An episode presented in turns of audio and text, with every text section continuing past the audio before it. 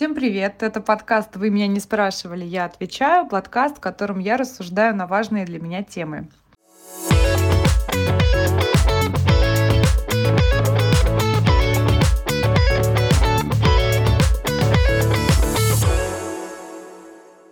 Спустя несколько выпусков я думаю, что нам уже можно познакомиться. Меня зовут Наташа, мне 25 лет, и у меня биполярное расстройство – собственно, я решила создать свой подкаст э, для того, чтобы больше говорить о психических расстройствах и а, конкретно про мое расстройство, потому что для меня это важно. Почему для меня это важно? Потому что за те несколько лет, что я живу с диагнозом, я э, встретила большое количество непонимания со стороны окружающих. И я поняла, что Проблема состоит в том, что люди слишком мало знают о психических расстройствах, слишком мало знают о биполярном расстройстве, о чувствах и состояниях, которые переживает человек, о том, как ему помочь в этот момент или как не навредить ему, какие слова нужно подбирать э, и нужно ли их подбирать вообще в целом. И я считаю, что эта проблема решается только просвещением, только терпеливым разговором о том, что это такое, э, только разъяснением близким и в целом окружающим. А, и для этого практически год назад я создала свой бложик в Инстаграме, который называется Pro Bipolar Disorder. Аккаунт вы можете найти в описании подкаста. А, и я буду благодарна, если вы подпишетесь на него. А, я начала вести этот блог для того, чтобы больше рассказывать о э, психическом расстройстве, о том, как я живу с ним, какие у него особенности. Мне кажется, это очень важно, говорить об этом. И чем больше людей будет знать, что это такое, тем, тем проще будет нам жить всем, мне кажется. Вот. А потом я создала этот подкаст. И мне нравится, честно говоря, э, рассказывать еще и в аудиоформате э, о своем расстройстве и о тех темах, которые меня волнуют. Иногда они не связаны никак с психическими расстройствами. Это могут быть какие-то мои э, темы общественные или личные, которыми, которые, о которых я хочу поговорить. вот. Поэтому э, сегодняшний выпуск э, для меня, конечно, тоже по-своему особенный и где-то даже немного личный. Этот выпуск родился стихийно из вчерашней новости, которая, собственно, облетела весь мир. А, вчера, 13 ноября, суд в Лос-Анджелесе отменил опекунство, которое контролировало жизнь Бритни Спирс с 2008 года. Она уже назвала этот день лучшим в ее жизни, и на самом деле а, этот день особенен и для меня. Вообще тема свободы для меня очень чувствительная тема и очень важная. И в сегодняшнем выпуске я хочу поговорить не только об истории Бритни, о том, что с ней вообще случилось и почему 13 лет она а, провела под опекой, но и о ценности свободы в принципе. Думаю, что те, кто не является поклонниками Бритни и не следит за ее жизнью, возможно, вообще не знают, что такое с ней произошло. Почему взрослый работоспособный человек вдруг оказался под опекой. Сейчас я расскажу короткую историю о том, что вообще случилось.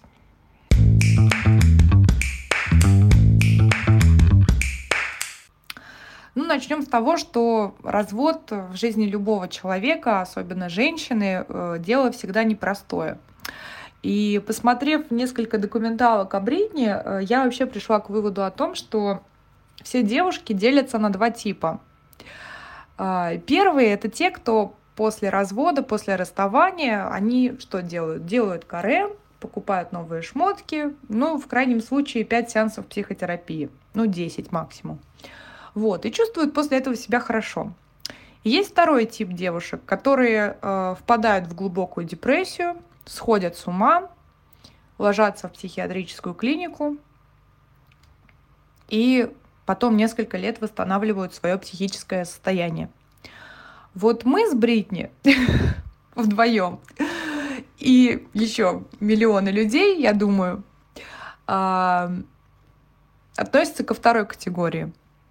Ну, конечно, я сейчас немного утрирую, и, безусловно, а, каждый по-разному переживает расставание. Это такой очень непростой для каждого опыт. И есть что-то посередине, есть какие-то переживания, депрессии, которые не доводят до психиатрической лечебницы, но тем не менее они тоже очень глубокие и болезненные. Поэтому на самом деле все началось с развода. 7 а, ноября 2006 года Бритни подала на развод с Кевином Федерлайном, танцором, с которым она прожила два года. А, известно, что она не требовала алиментов, но очень хотела, чтобы э, дети, которые на тот момент были совсем маленькими, остались с ней. Но на следующий день Кевин э, подал встречный иск с просьбой об опеке детей. И тогда суд разделил опеку между обоими родителями, и у каждого было определенное время, в которое они могли находиться с детьми. А, осенью 2007 года у Бритни начались проблемы с алкоголем и наркотиками, и суд ее обязал регулярно сдавать тест. А, в ноябре из, один из тестов оказался положительным, и в это же время у нее было два неприятных инцидента. Ей предъявили обвинение по факту оставления места ДТП и вождения с недействительными правами. И на самом деле в тот момент ей а, грозил тюремный срок. Позже, конечно, все обвинения были с нее сняты, но осенью 2007 года э, Федеральный суд Лос-Анджелеса передал право опеки над детьми э, мужу, бывшему мужу Кевину Федерлайну. И для Бритни это было большим стрессом и болью. Я думаю, что каждый может представить, что испытывает э, мать, у которой забрали детей.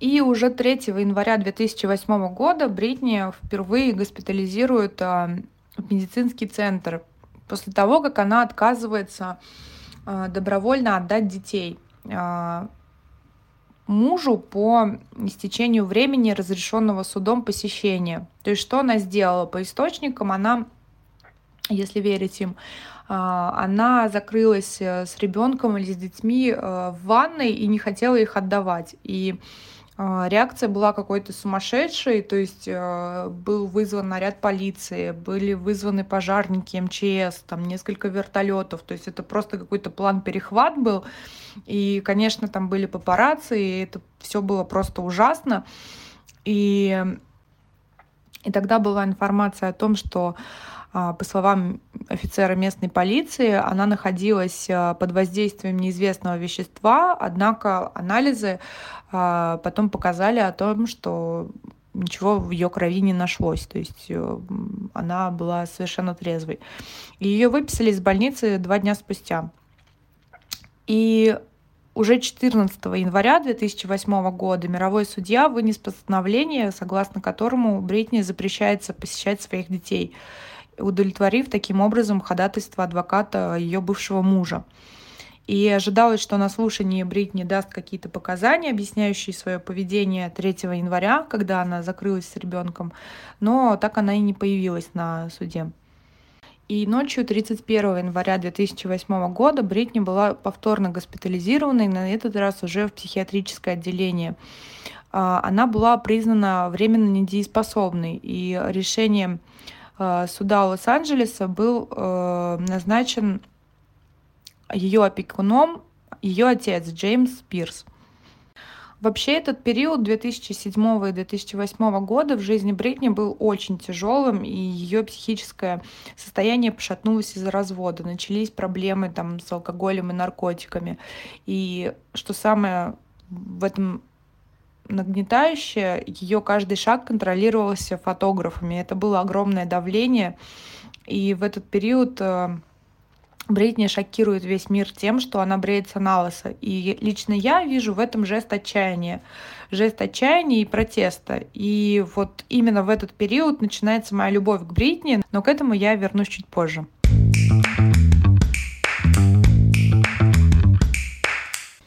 И вот так э, Бритни получила опеку, которая впоследствии длилась 13 лет.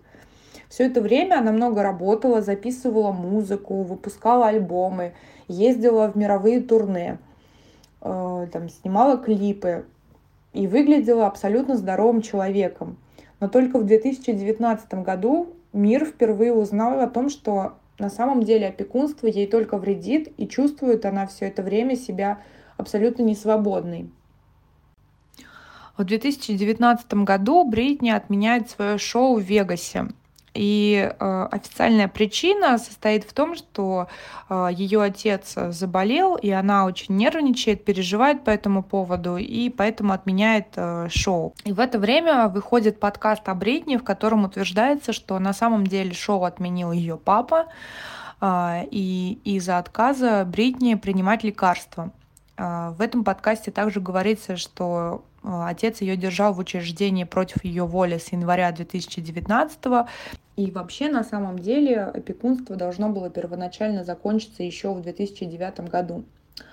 Все это привело к движению за прекращение опекунства над Бритни Спирс, получившему свое название Free Britney.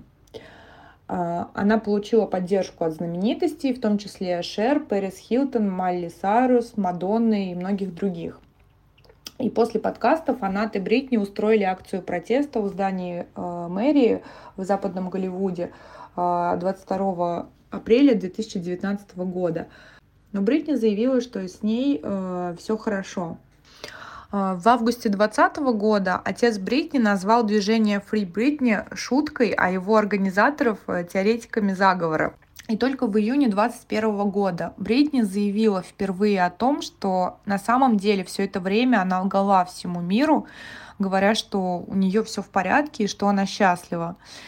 А, мы на самом деле очень мало знаем о том, как она жила все это время, поскольку Бритни не давала ни одного интервью на эту тему. А, за все это время, вот однажды она выступила на заседании суда, вот опять же было это 23 июня 2021 года, и она рассказала ужасающие подробности из своей жизни о том, что опекуны э, принуждали ее работать, принимать э, литий, ходить к незнакомым врачам.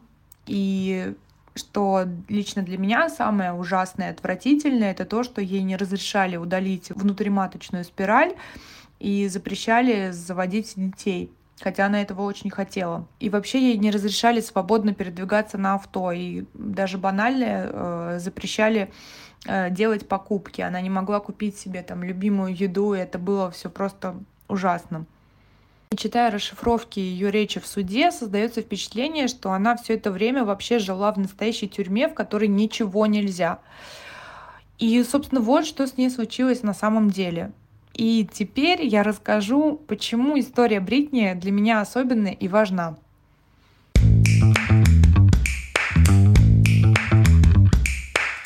Моя любовь к Бритни началась в 2007 году с альбома Blackout, самого порочного и откровенного альбома, который был записан, собственно, в период, э, самый темный период ее жизни, вот как раз-таки 2007-2008 год. На тот момент я была дико удивлена и да, удивлена ее смелым отчаянным шагом э, побрить голову. Меня эта история не испугала, а наоборот как-то я э, прониклась и увидела в ней какую-то смелость и одновременно отчаяние. Меня это не оттолкнуло, а вот обеспокоило немного. И у Бритни прекрасные песни. И она самая красивая, и э, у нее замечательная фигура, которая вот если вы меня спросите, какая фигура э, женщины идеальна, я скажу фигура Бритни Спирс. Да, кому-то она покажется слишком толстой или еще какой-то, но вот в моем понимании это образец женской фигуры. Это мое мнение, я его никому не навязываю. Но помимо этого, вот песен, фигуры и красоты, э, мне очень близко то, что она переживает. Я вообще думаю, что о том, что она очень чувствительный человек со слабой психикой. И меня это очень располагает, потому что я в ней вижу себя. И весь подростковый период я слушала Бритни, и э, в какой-то момент она стала для меня настоящим спасением.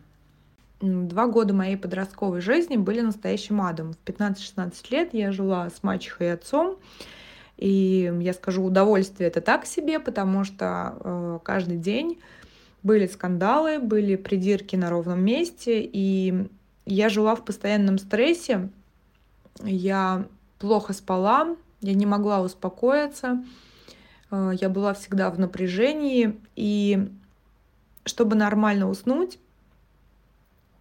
я в какой-то момент начала придумывать перед сном себе какие-то сказки. Ну, вообще, многие из нас мечтают о чем-то перед сном и рисуют себе идеальную жизнь. Мне кажется, это нормально, наверное. Думаю, что это не только у меня. А, и это, я думаю, имеет терапевтический эффект. Мы успокаиваемся, переносясь в мир, в котором все хорошо и даже прекрасно.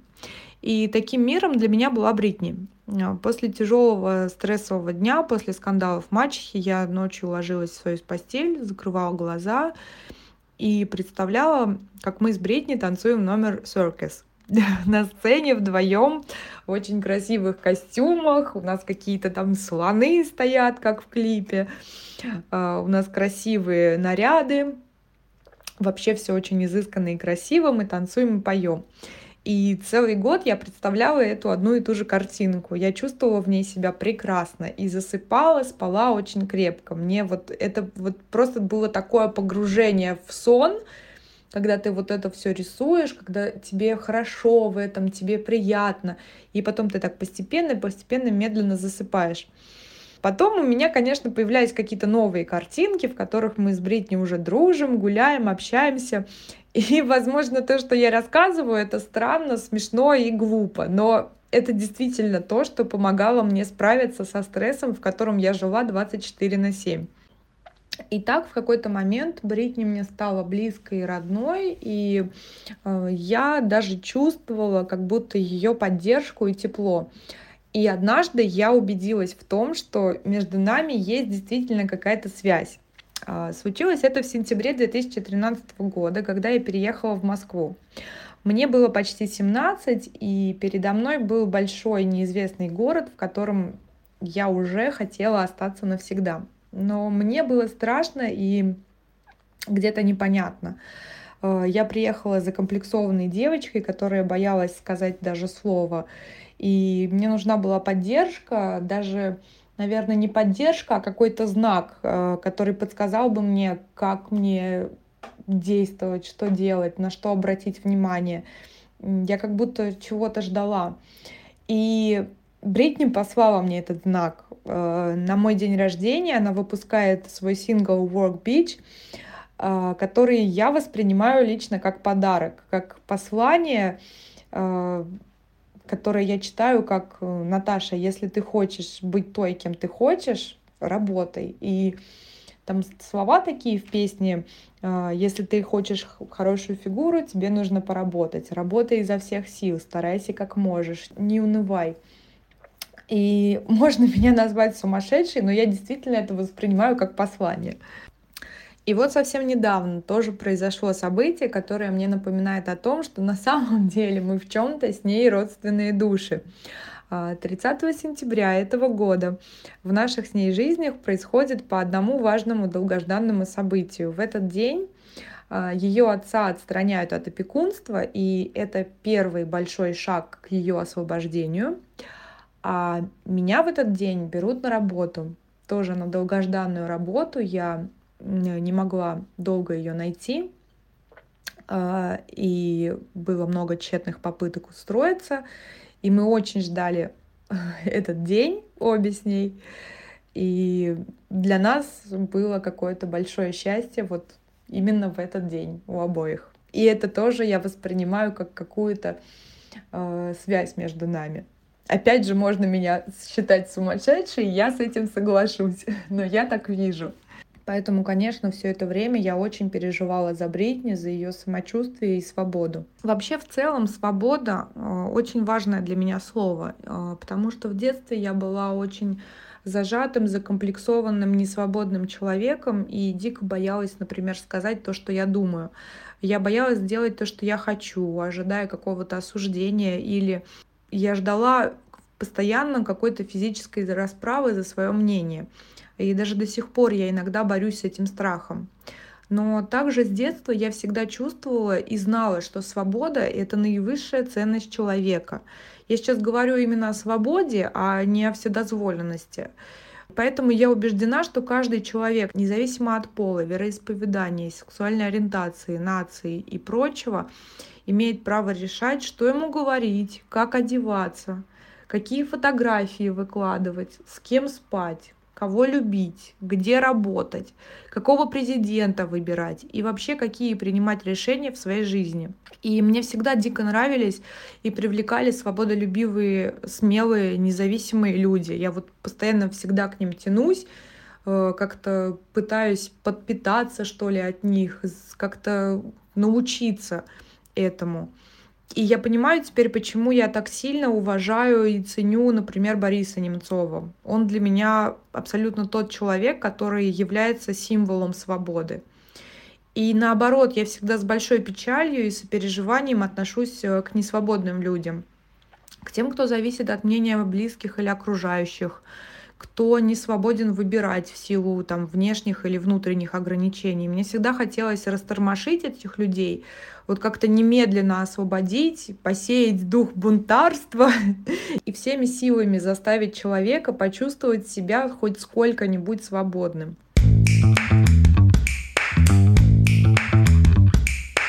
А, в истории Бритни есть момент с недееспособностью. Недееспособные люди как раз ограничены в своей свободе законодательно.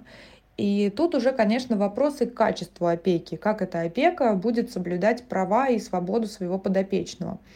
Но возвращаясь к Бритни, мне непонятно одно. Вот как человек, который записывает музыку, э, снимает клипы, ездит в мировые турне или э, делает свое собственное шоу в Вегасе, как этот человек, который одним словом очень много работает, может быть недееспособным.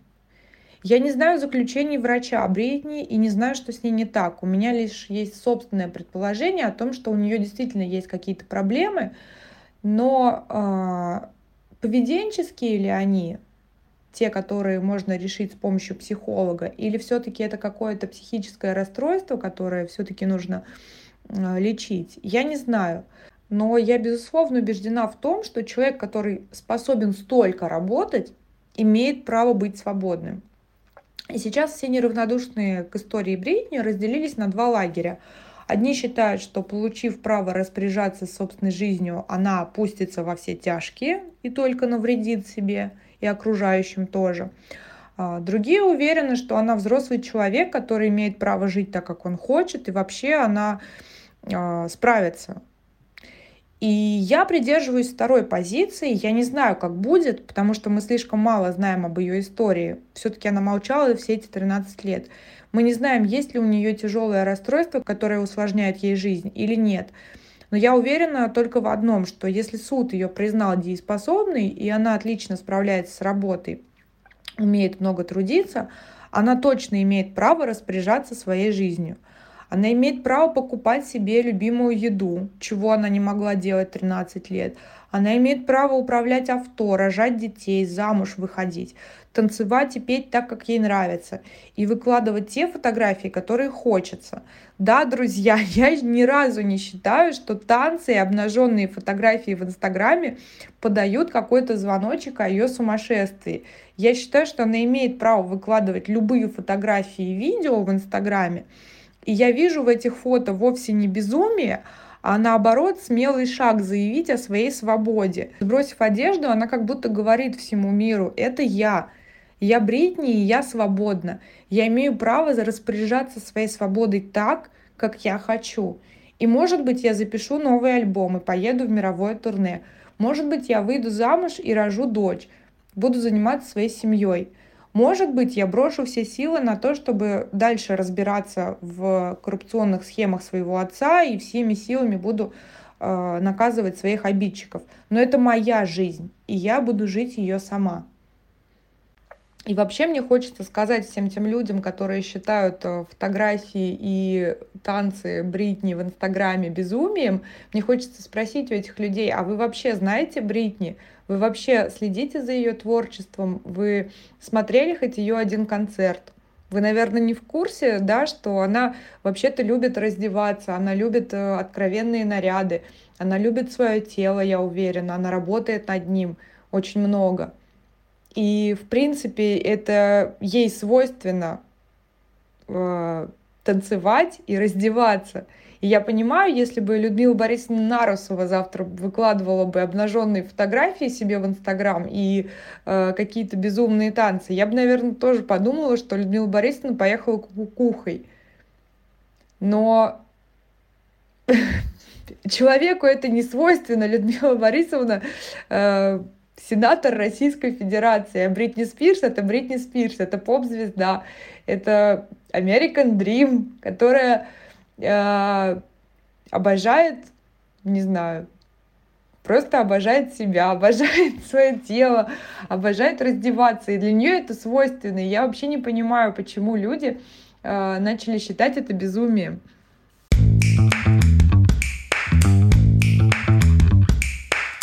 Спасибо вам, дорогие друзья, за то, что дослушали этот подкаст до конца. Этот выпуск получился не только про Бритни, но и немного про меня. И мне очень важно было его сделать, поскольку мне хотелось э, рассказать э, краткую историю этого несправедливого, на мой взгляд, опекунства. В моем инстаграме про bipolar disorder можно оставить комментарий о том, как вам история Бритни, а также мне очень интересно, как вы считаете, справится ли она со своей свободой или наоборот навредит себе и окружающим. А, на вопрос можно ответить как под постом о Бритни в моем инстаграме, кстати, подписывайтесь на него, а, так и в комментариях к моему подкасту, если вы меня слушаете на Apple подкастах. А, здесь же можно мне поставить оценку, моему подкасту. Мне будет это очень приятно. Напоминаю, что помимо Apple подкастов слушать мои выпуски можно также на Яндекс Музыке, SoundCloud, Spotify, Google подкастах и на платформе CastBox. Ну а на сегодня у меня все. Большое спасибо за то, что дослушали этот подкаст до конца. Пока-пока. thank you